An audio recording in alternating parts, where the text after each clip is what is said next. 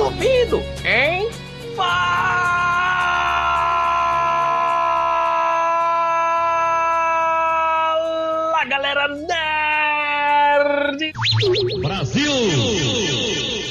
Estamos aqui mais uma vez para falar com vocês sobre um assunto muito sério, que são aqueles filmes que ficam muito, muito tempo sem a gente ouvir falar e de repente eles aparecem de novo para nos assombrar ou para nos alegrar, porque vamos, falar hoje sobre as continuações tardias do cinema. Vamos falar sobre os filmes, então vamos lá, vamos lá para falar sobre esse assunto, sem muita delonga, sem lero-lero. Temos aqui os nossos amigos de sempre, nosso amigo Mendes, Mano Roco, fala Mendes!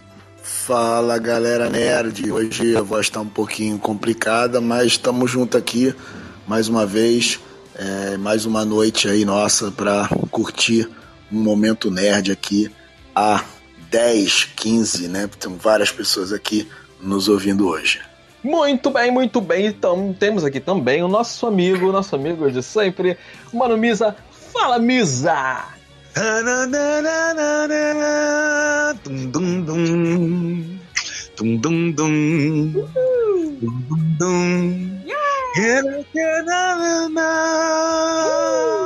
É isso aí, galera. Vocês conhecem muito bem essa música e nós vamos explicar por que, que essa música surgiu aqui. Porque hoje nós vamos falar sobre aqueles filmes que tiveram um, ou dois, ou três, ou só um, ou um e o dois, há muitos, muitos anos e de repente os caras ressurgem do limbo, assim, com uma continuação, com os atores já velhíssimos ou até trocando os atores. Nós vamos falar sobre as continuações tardias aqui no Bar dos Nerds. Então puxe sua cadeira, sente, tome mais uma porque o bar está aberto e prepare-se para a sua dose imoderada de entretenimento nerd.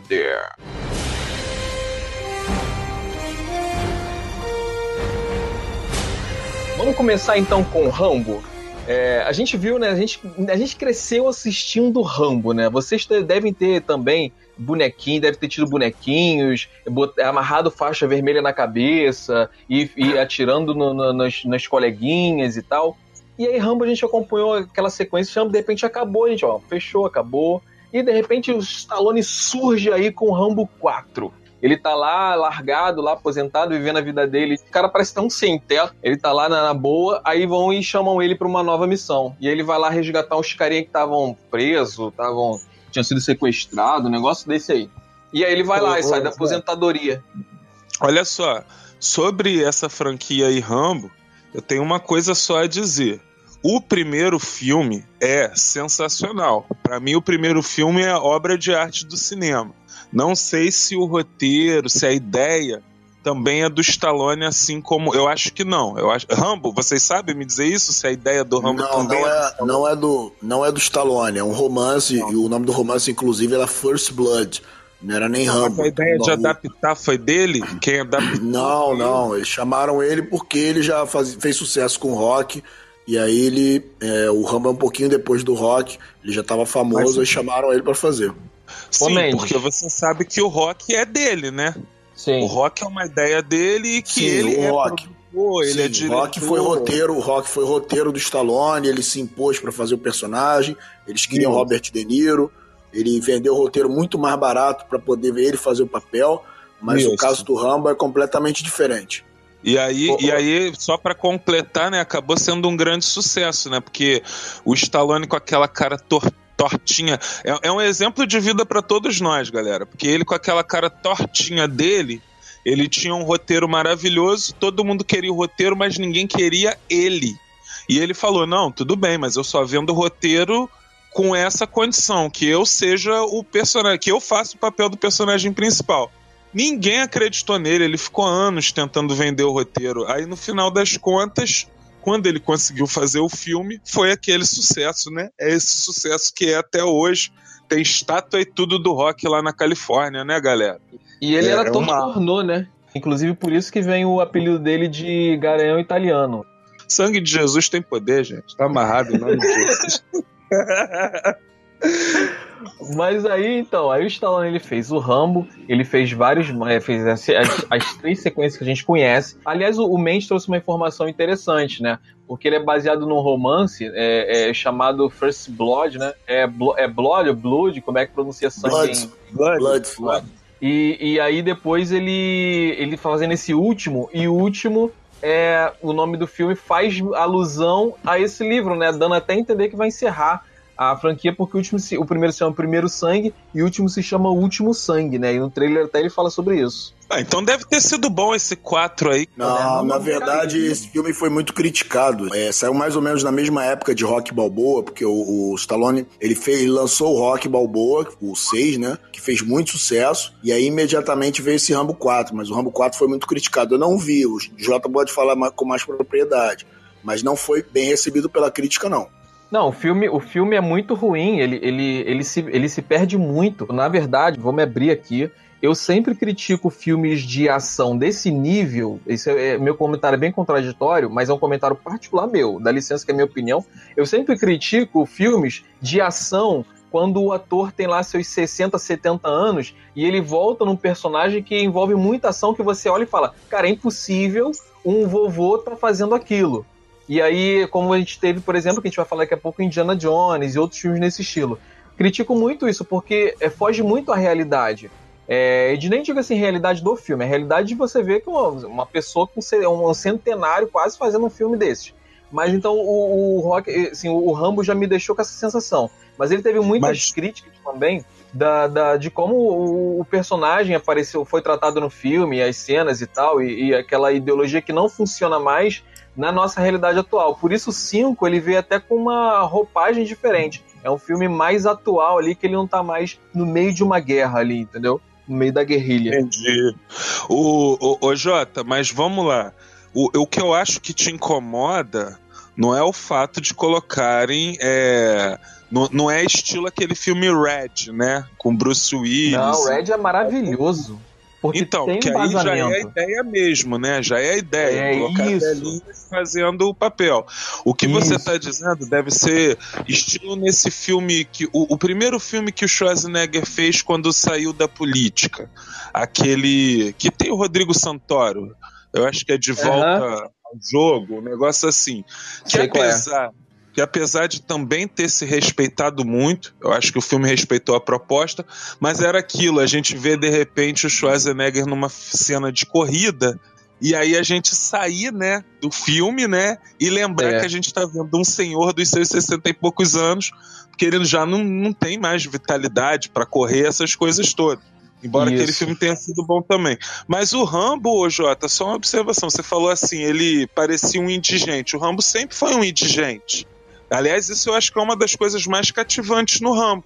Se você lembrar bem, no primeiro filme, ele estava indo para tal da cidadezinha encontrar um amigo dele porque ele não tinha mais ninguém, ele não tinha para onde ir. Como é um filme assim, final dos anos 70, é, é como se fosse aquela pegada do, dos veteranos de guerra que ficam sem aposentadoria e sem ter o que fazer depois do. Esse drama que trouxeram um pouco na série do Justiceiro agora, né?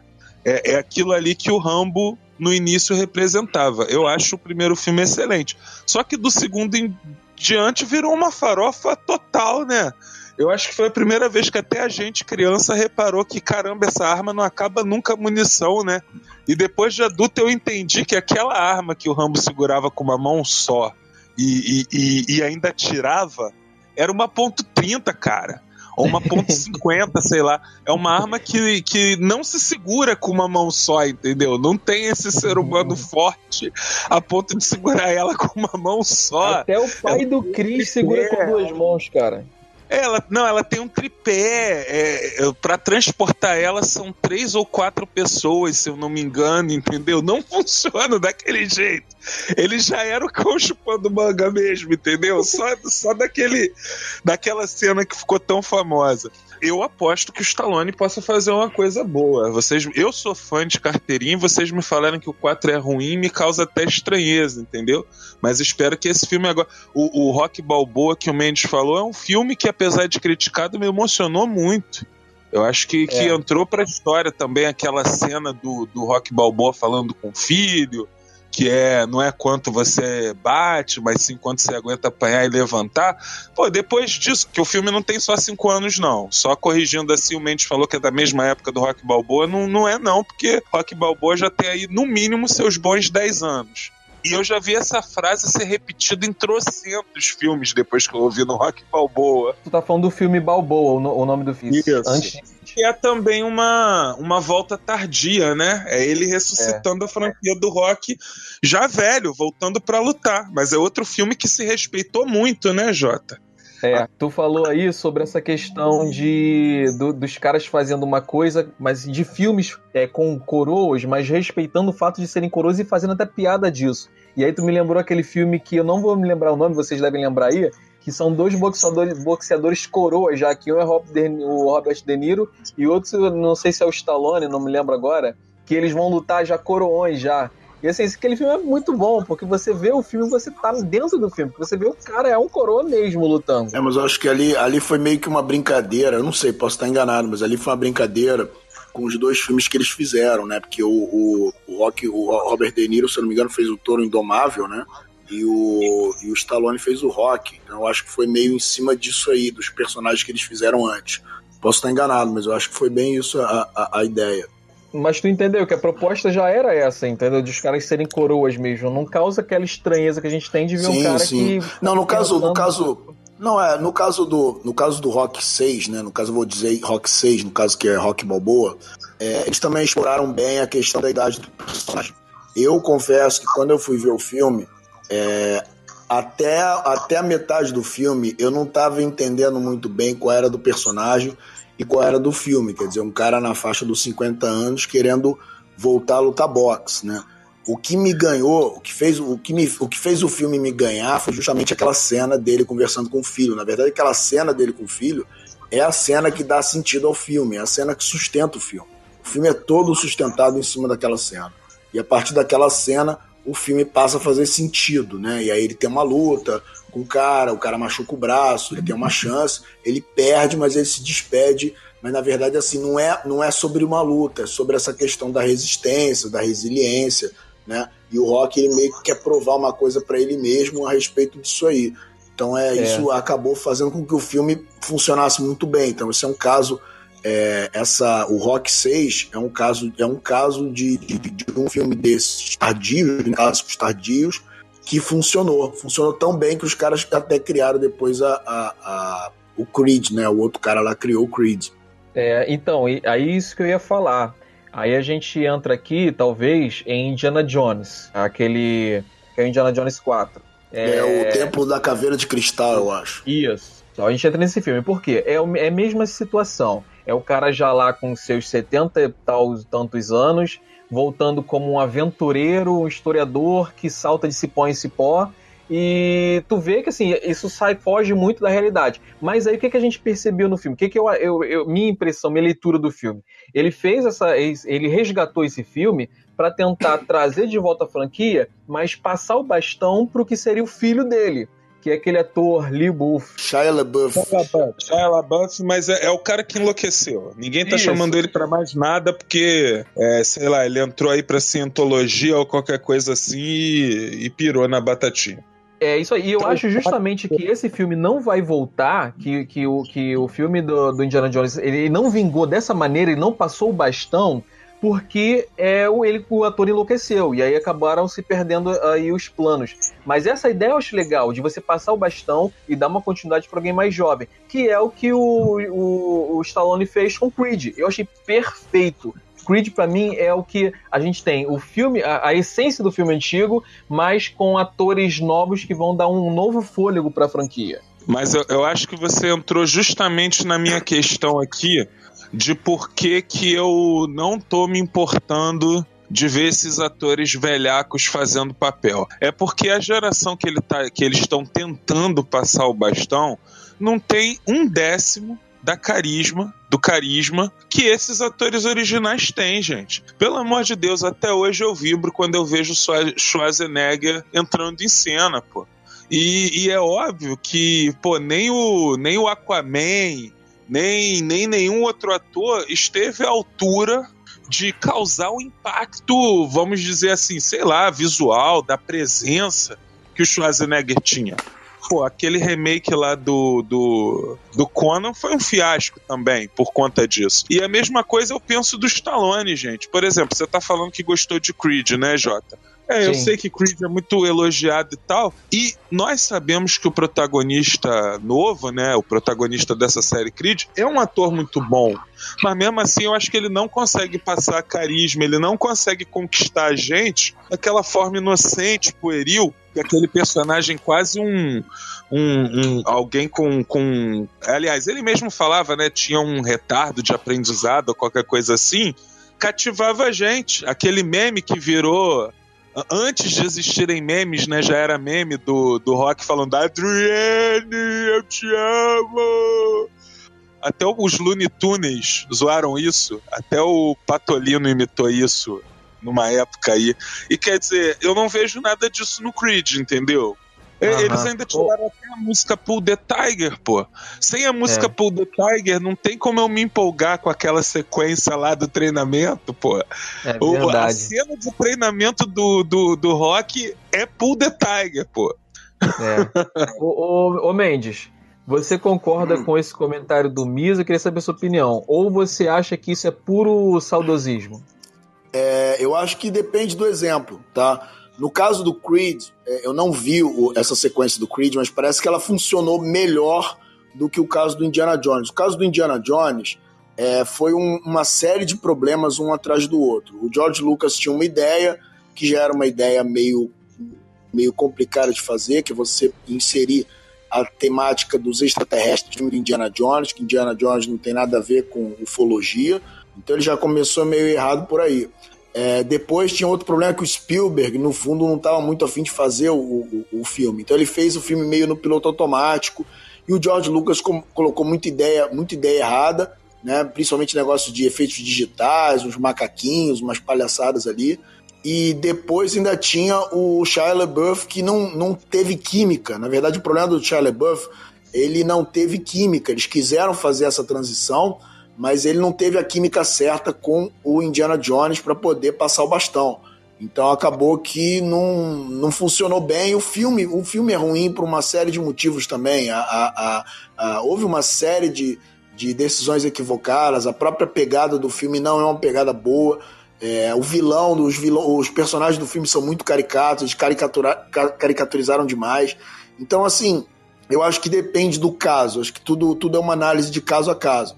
Claro que tem certas fórmulas que às vezes não funcionam tão bem é, hoje como funcionavam antes, mas aí é questão da fórmula mesmo. É, é você se perguntar, por exemplo, se Rock Balboa fosse lançado hoje, o primeiro, teria o mesmo efeito com a audiência hoje que teve em 1976? Não sei, né? Essa é a resposta que o Mendes falou, eu acho que tem fundamento, eu concordo com ele sim, no sentido de que o problema de Indiana Jones, por exemplo, foi tentar seguir a cartilha do que fez sucesso nos anos 80, inclusive trazendo Harrison Ford de volta. Agora, vamos combinar, nos anos 80, Harrison Ford era praticamente o Hulk Jackman da época. Ele, pô, ele, ele fez o personagem mais carismático de Star Wars, né, que é o, o Han Solo, é, todo aquele estilo malandrão e tal. É, depois emplacou esse outro sucesso estrondoso que foi Indiana Jones. É, todo mundo adora, é uma das músicas mais chicletes do cinema, mas tem o carisma do Harrison Ford velho, né? Que aliás é um cara que eu não sei se ele tá muito velho ou se ele envelheceu mal. Se ele é mais velho do que essa galera que a gente está falando, ou se ele só envelheceu mal. Ele tá tipo Francisco Cuoco aqui no Brasil, né? Que vocês já viram? O cara, o homem há 20 anos atrás era galã. Mesmo em coroinha ele era galã. Agora ele tá parecendo a múmia do. Tá parecendo um Munrat Thundercat, pô. Não, ele tá feio, mas, é, mas eu acho que o carisma ainda tá lá. O carisma, pelo menos, ele manteve sempre que eu vejo Harrison Ford, eu tenho a impressão de que ele dormiu por cima da cara e acabou de acordar e foi pra frente da câmera. é verdade, né? Ele ficou parecendo um budagzinho velho. E, e, e ainda tem isso, que ó, é, a gente é obrigado a falar. O Harrison Ford mesmo era bonito pra caramba, gente. Vai, pega lá os cartazes, as imagens do cara daquela época e nem fazia o estilo fortão, né? Que é. início dos anos 80 não tinha ainda essa coisa do. Isso aí praticamente começou com, com Stallone e Schwarzenegger. A coisa dos caras todos bombadões, fortões em Hollywood. Não tinha isso. Ele era meio magrelo mas era um ótimo Indiana Jones. O filme é muito saudosista. E, e, gente, vocês sabiam que a temática que foi tão criticada, eles buscaram inspiração em, é, em coisas arqueológicas que tinham sido encontradas há pouco tempo na época do filme. Eles usaram no filme os buchichos do momento. Porque essa história de eram os deuses astronautas, essa coisa de se houveram alienígenas aqui ou não, estava muito em questão na época que lançaram esse Indiana Jones, o lance das caveiras de cristal, até por causa daquelas linhas de Nazca. Vou só fazer um comentário aqui sobre esse filme é, do, do, Indiana Jones e a, das caveiras de cristal aí.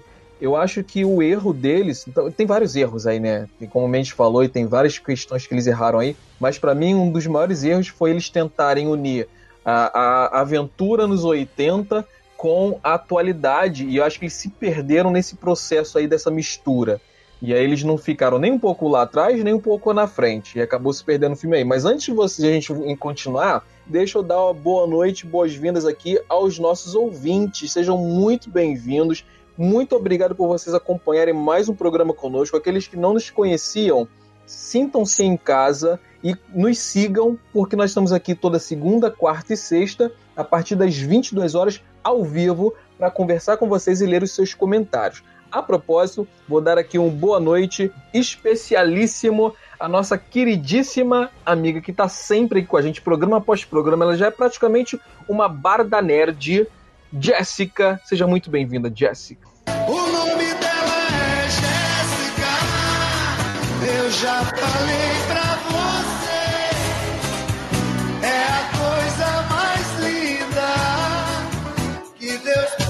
te trazer. Opa, desculpa aí, não é Jéssica, é Jéssica. Sempre me explicam isso e eu acabo falando Jéssica, foi mal. E nós temos também conosco aqui hoje nosso amigo Ildefonso Beltrão, que já está conosco aqui no segundo programa. Então, sinal de que ele gostou. Cara, muito bem-vindo, uma boa noite para você. Sinta-se à vontade com seus comentários. Nós recebemos corações, obrigado pelos corações. E o Brendo Marinho, obrigado também pelos seus corações. E aí o Ido Afonso deixou um comentário aqui, ó, sobre a gente estava comparando os atores antigos com os novos. Ele falou assim, mas isso não seria comparar demais os atores novos com os antigos, não? Porque eles foram os precursores desse segmento do cinema. E hoje em dia são mais focados nos efeitos especiais pode ser uma diferença que eles não conseguiram encaixar os filmes antigos com o que é exigido hoje. O que vocês acham disso? Então, Edelfonso, mas me entenda. Eu, nós estamos falando de coisas distintas. Você falou de uma coisa e o meu ponto é outro aqui. É que aqueles caras tinham muito mais carisma mesmo. Você pega, não é questão deles serem os precursores. Até porque na mesma época que o, que o Schwarzenegger estava fazendo muitos filmes, começaram a aparecer outros caras grandalhões fazendo filme. E nenhum deles está aí até hoje, né? Como ele tá. O cara foi governador da Califórnia, eu sei lá por quantos anos. Ah, eu acho que a grande questão é, é, é fórmula nos 80, a coisa continua funcionando, sim ou não? Entendeu? Eu acho que é, que é mais por aí.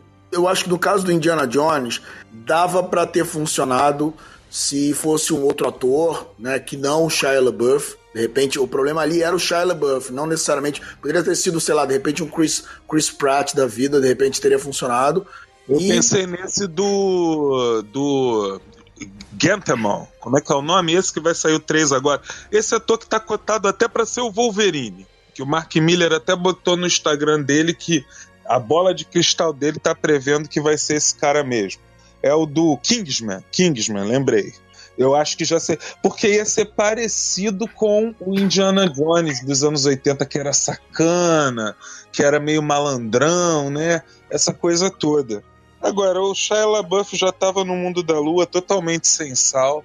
É isso que a gente está é, que... falando, amigos. O, a geração atual que está tentando assumir a bandeira tá uma geração muito morna, muito sem sal não são não são aqueles atores, é, como até o Mendes falou nos comentários no programa anterior, como quando ele viu a Meg Ryan pela primeira vez na televisão.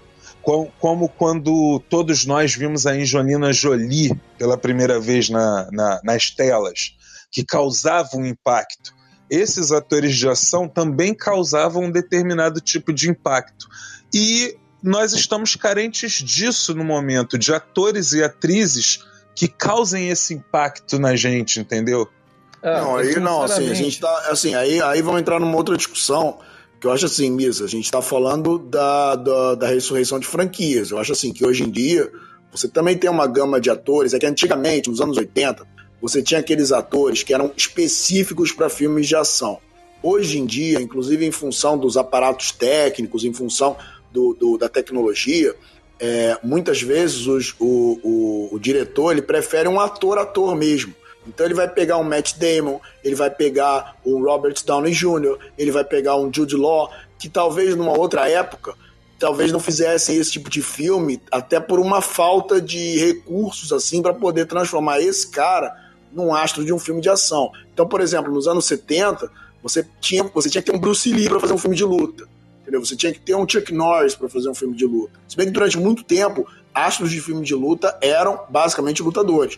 Hoje em dia você faz um filme desse tipo, você, você pode usar um, um, ator específico de luta? Pode. Mas você também pode usar um ator comum, treinar ele e, e funcionar. Por quê? Porque as técnicas de, de filmagem, de, de, de, de, efeitos, etc., elas vão suplantar o, a carência do, do ator naquela habilidade. Então, hoje em dia, para ação, é, eles usam muito atores, atores mesmo. É o Liam Neeson fazendo aquela franquia lá, me esqueci o nome do, do cara do aeroporto.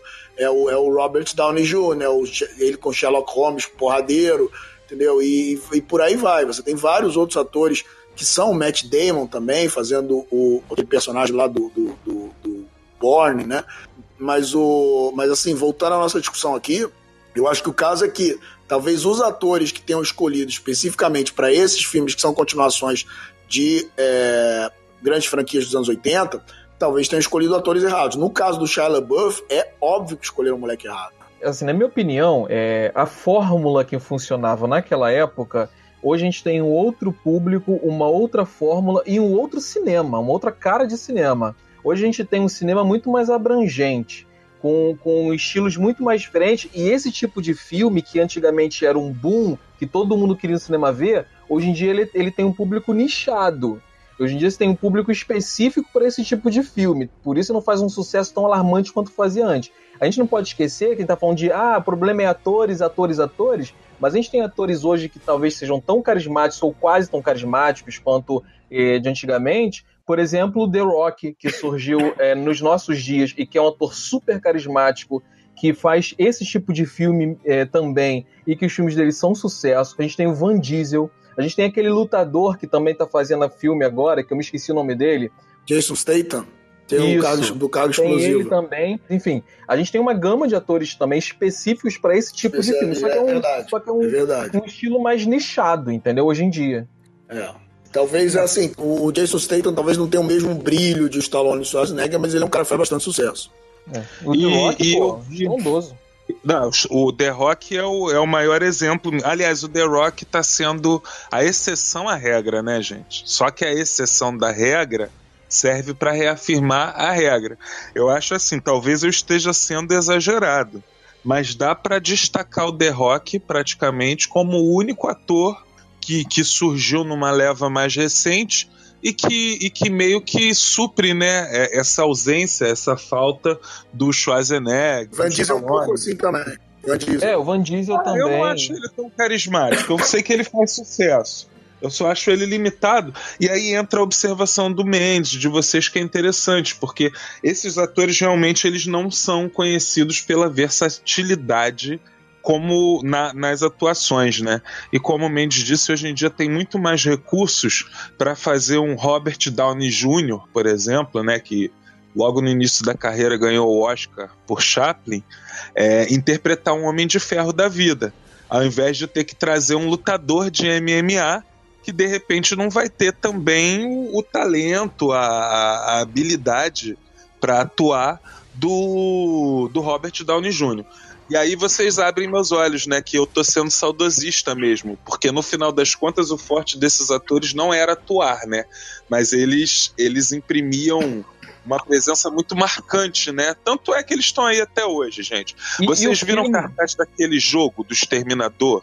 Que é, tem um, um jogo, eu acho que é do PS3 do Exterminador do Futuro é o Schwarzenegger mais desenhado, né? Como se estivesse no auge.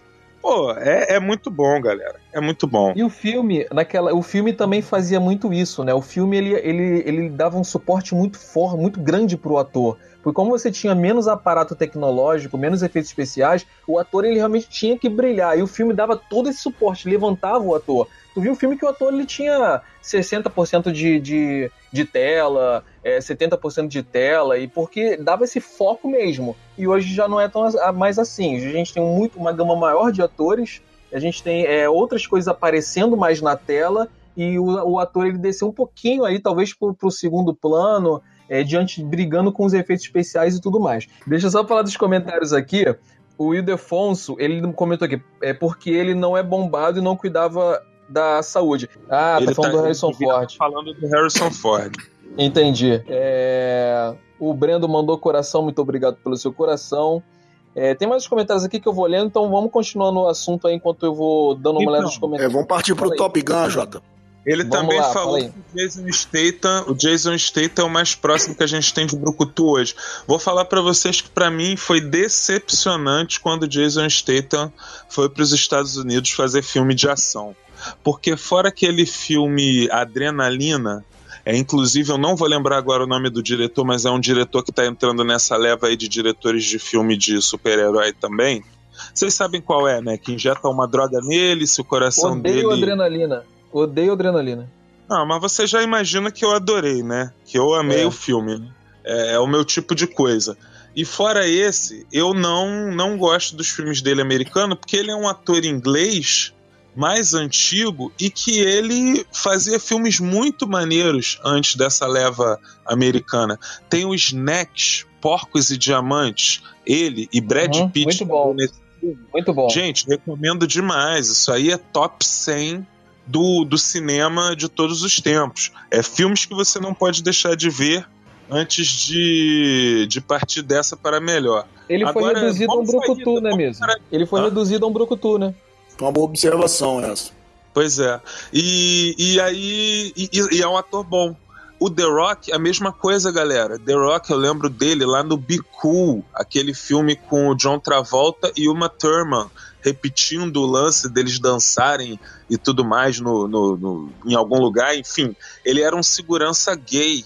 Eu não sei se é o primeiro personagem dele, mas eu lembro dele é, ali. O, mas o caso do The Rock, ele, o The Rock, na verdade, ele começou fazendo aqueles telecat, sabe? Tipo aquelas lutas livres forjadas. Então, ali ele era o personagem do Rock. Sobre isso, cara, é só um comentário rápido mesmo, sem te cortar muito. Cara, se você assistir essas lutas que ele fazia, tu via ali que o cara era um bom ator nessas lutas, que ele atuava muito bem. Exatamente. Depois, é, exatamente.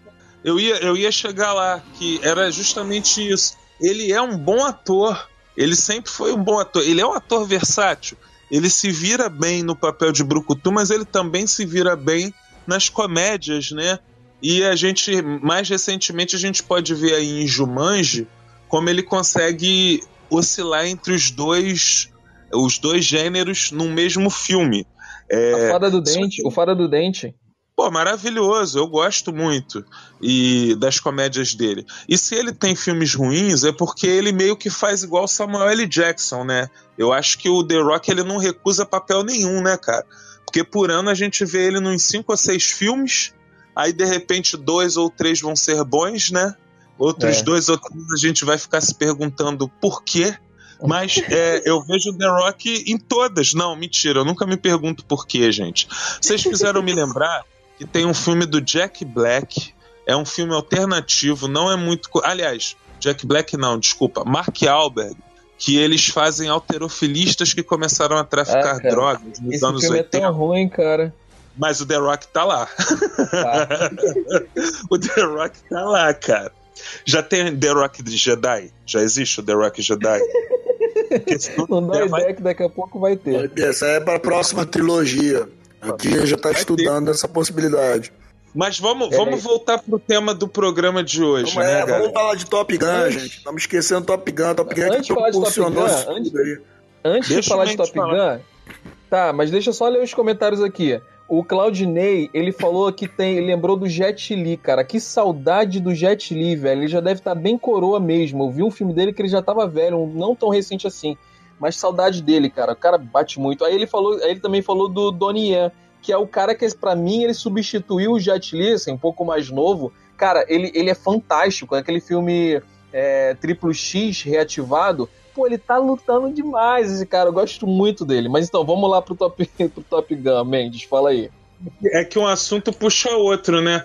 Porque eu tenho que falar aí pro nosso amigo que se o Jet Li tá sumido e tá muito velho, é porque ele é justamente da, dessa leva que o Mendes mencionou, dos atores que ainda tinham que ser muito físicos, né, para fazer os filmes. E ele realmente deve estar tá velho, galera, porque ele já faz filme desde a década de 70 tem filme do Jet Li e do Jack Chan muito antigo, gente. É, que é, ainda. Só que ainda lá na China. É, eu acho que é da China, né? Filme é, chinês e, e, e, coisas de época, filme de monge budista, é, descendo a, o sarrafo na galera. Eram filmes bom, muito hein, cara? E muito bons até hoje. E quando ele, quando ele apareceu no cinema americano, quando ele ficou conhecido mundialmente, é, ele já devia estar mais ou menos com uns 50, 40 e poucos anos, gente. O, o, o Jet Li no cinema americano apareceu pela primeira vez no Robocop 3 ele era um, ele era o robô japonês, ele era o robô da fábrica japonesa que ia lutar com o Robocop. E é o Robocop que foi um fiasco, né? E eu acho que ele é do final da década de 80 ainda, início dos anos 90. O cara tá muito velho, galera. E, e é. Jota, isso fez eu lembrar só uma observação. O único velhinho que fica bem em filme de ação é o Liam Neeson. É o único que a gente não reclama. É. o Lianissa é, o, Lianissa é o, o, aquele cara, Charlie Bronson do nosso, da nossa época, cara. Isso aí, é, é o Charlie Bronson dos dias de hoje, tem toda a razão. O novo desejo de matar. Fala é. aí, Mendes, de Top Gun, cara. Tivemos aí o trailer, finalmente, o trailer do, do Top Gun Maverick, que é a continuação, seria, será a continuação de um super, mega, hiper clássico dos anos 80, Top Gun que eu particularmente tenho aí no, no coração. É, o filme é lançado em 1986, né? E um filme, inclusive, que aí eu já um dado curioso, né? Um filme que marcou uma reconciliação entre as Forças Armadas e o cinema americano, porque era uma época em que os, os filmes americanos e as Forças Armadas não estavam se entendendo bem. Isso é até uma observação, de repente, até para a gente falar num outro programa, que é, existe uma. Existe um, um, Quando você quer fazer um filme e você precisa de auxílio das Forças Armadas no filme, você precisa de equipamentos reais, você tem que submeter o seu roteiro às Forças Armadas, você tem que submeter seu roteiro ao Pentágono, existem vários departamentos que vão olhar o seu roteiro e vão ver se esse roteiro está palatável para fazer uma boa propaganda das Forças Armadas. Então, eles vão impor modificações nesse seu roteiro. Se você não aceitar essas modificações, eles mandam um abraço para você. Você vai ter que fazer os seus, os seus aviões, os seus tanques, etc., de efeitos especiais. Né? Dando um exemplo aqui, é, entre Vingadores, por exemplo, é um filme que as Forças Armadas não aprovam, por causa da Shield. E você tem, por exemplo, o filme do Super-Homem, que é um filme que as Forças Armadas aprovam né? E tanto é que você tem aqueles equipamentos, aquelas coisas todas. E o caso do Top Gun é um filme que marcou essa reconciliação entre as Forças Armadas de Hollywood. O filme é uma verdadeira propaganda da, da, da Marinha Americana. No final acabou filho propaganda da Força Aérea, o pessoal confundiu a Marinha com Força Aérea. E essa história assim épica do, do, do, dos pilotos, né? Top Gun existe, na verdade, essa, esses pilotos, esse, essa escola Top Gun da Marinha. E você tem essa, essa competição, essa coisa épica, essa coisa épica, essa mistura, essa mistura de história de amor, né, envolvendo Tom Cruise com aquela personagem e essa coisa da luta do, do da, das Forças Armadas funcionou muito bem. Um filme belíssimo esteticamente, em todos os aspectos. Assim, uma pena que esse gênero de, de filme de luta de aviões de guerra, né, lutas que chamam lá nos Estados Unidos de dogfight, essas, essas lutas de aviões de caça, não tenha, não tenha pegado, não tenha virado uma febre. Você tem o Águia de Aço, da mesma época e tal, mas você não tem muitos filmes desse gênero, eu diria, até hoje. Não, beleza, mas o Will Defonso disse que o trailer de Top Gun Maverick não pegou ele. Vocês curtiram? O que, que vocês acharam? Olha, é, eu achei interessante, achei legal. É, é, deu deu para sentir uma certa pegada do Top Gun ali. É, agora não temos mais o F-14, agora vai ser o F-18. É, e o, o, Maverick não, não, não passou da, da patente de capitão, né? Eu, eu senti um pouquinho a pegada do Top Gun, mas eu também, assim, não fiquei é, mega, ultra empolgado com o trailer. Assim. Cara, o trailer, para mim, me parece muito, assim, mais propaganda de cigarro, propaganda de, de, de Malboro do que um trailer mesmo de um filme. Talvez porque eles anteciparam esse trailer aí. É o primeiro trailer, é, tá mais parecido com um teaser do que com um trailer. E pode ser que o próximo seja mais empolgante. Mas esse trailer aí não passou nada, sabe? Não passou para mim emoção, não passou nada de Top Gun. É, essa comparação com o Marlboro eu acho que sempre existiu, sempre foi essa coisa machal, é. entendeu? E aí tem Verdade. uma ligação com a outra coisa que eu ia falar, que é o seguinte: isso é uma teoria do Quentin Tarantino. Tarantino como roteiro. O Tarantino tem aquelas teorias dele, né? Que a gente já conhece.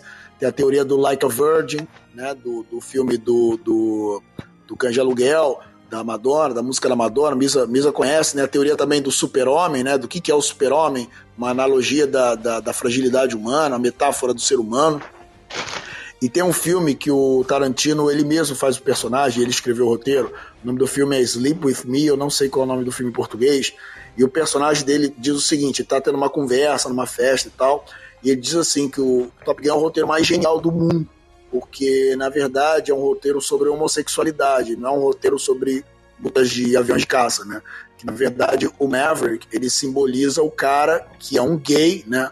Que quer sair do armário e, e, ele tá ali naquele mundo dos gays, né? E o filme realmente, assim, você olhando a estética do Top Gun hoje, você faz muitas associações com, com, com uma estética homossexual, assim, que como se o filme tivesse um apelo fortíssimo de homossexual, aquelas cenas de sauna, aqueles caras sem camisa jogando vôlei, o Iceman fazendo umas provocações com o Maverick, dando um sorrisinho, um negócio assim, né?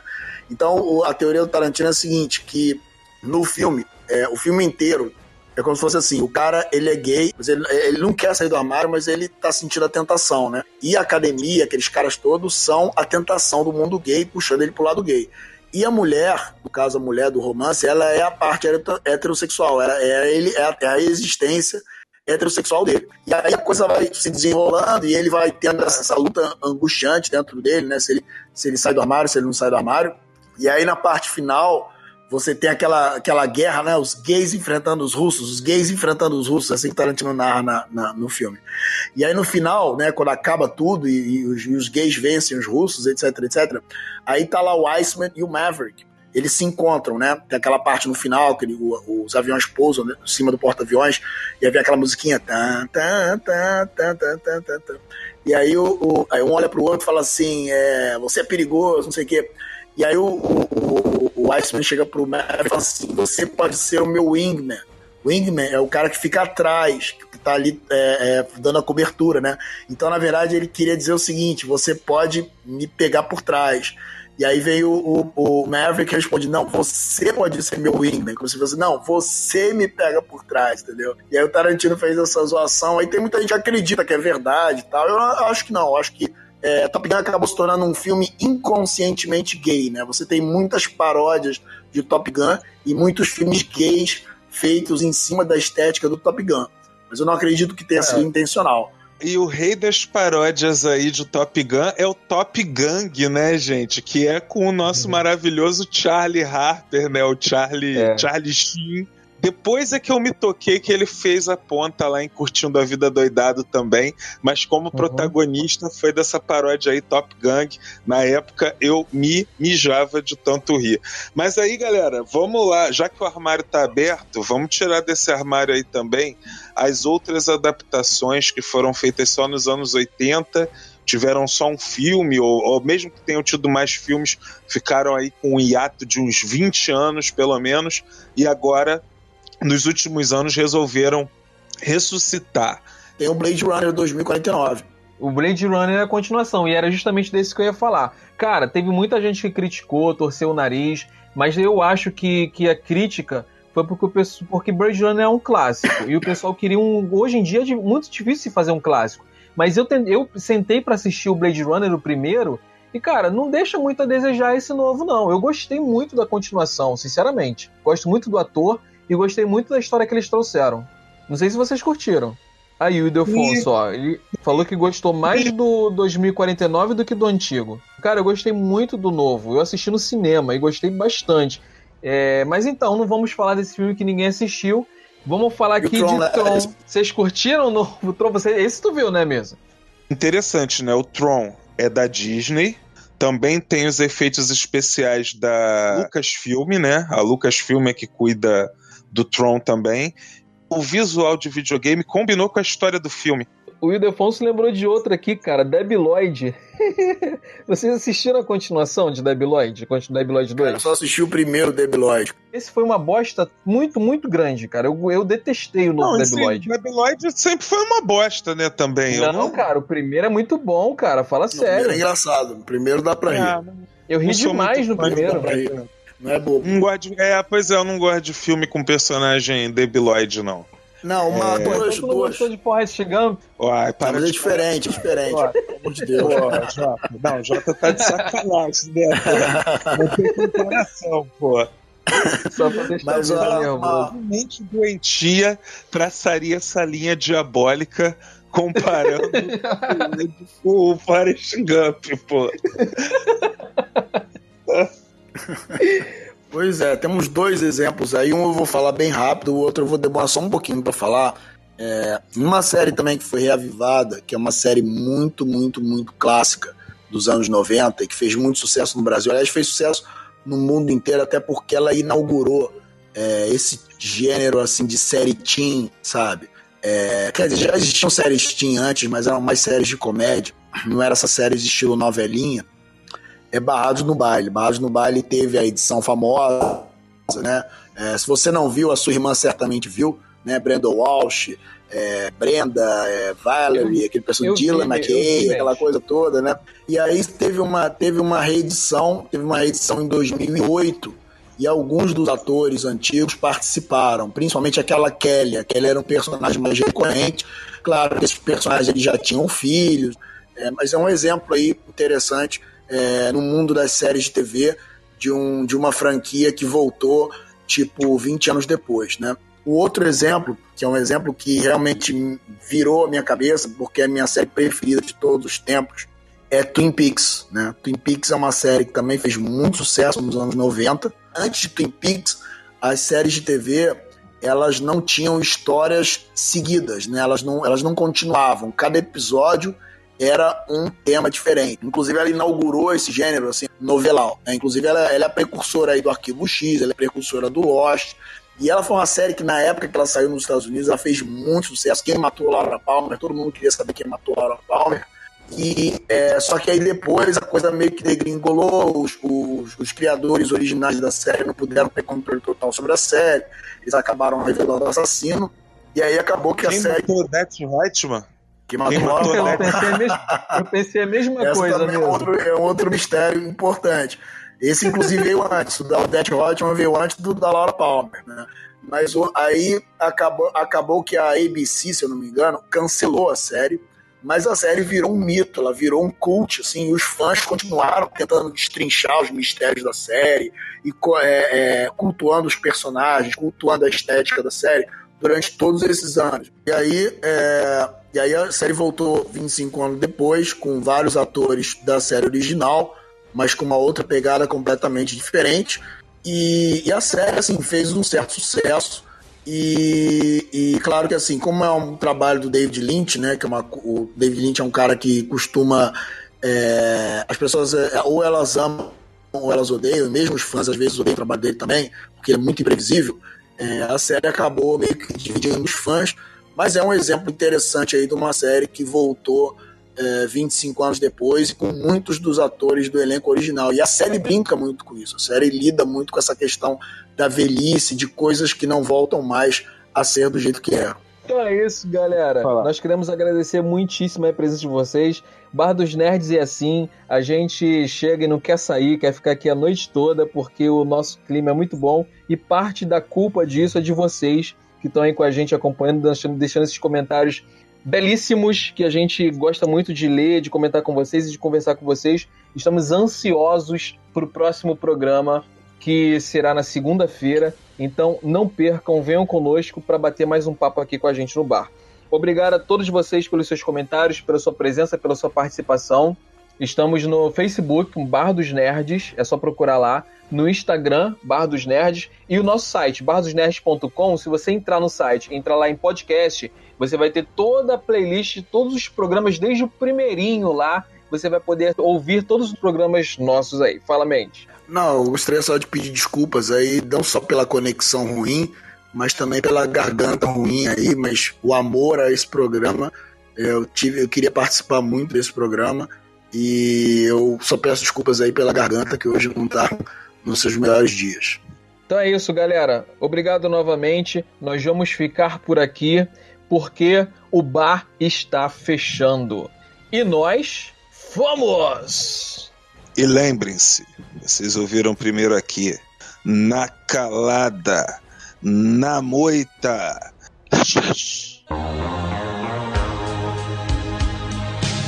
Lembrando que no final do mês a gente vai ter um programa com os ouvintes, hein? Programa dois ouvintes. Jéssica, nossa querida Jéssica, vai estar presente nesse programa, apresentando o programa. Olha só que coisa lindíssima, junto com conosco, né? E mais outros dois convidados. Não perca esse programa incrível que vamos ter no final do mês. Um programa único, um programa especial de vocês para vocês, nossos queridos ouvintes. E olha como é que a pessoa sai bêbada, né? Porque é, já fechou a porta, já fechou o bar, agora o, o Jota tá aí falando com o poste. É uma coisa impressionante. O que faz a Carlos, o, o, Carlos chegou agora, Carlos. o, o Carlos, o Carlos, coitado, o Carlos só chega no final agora.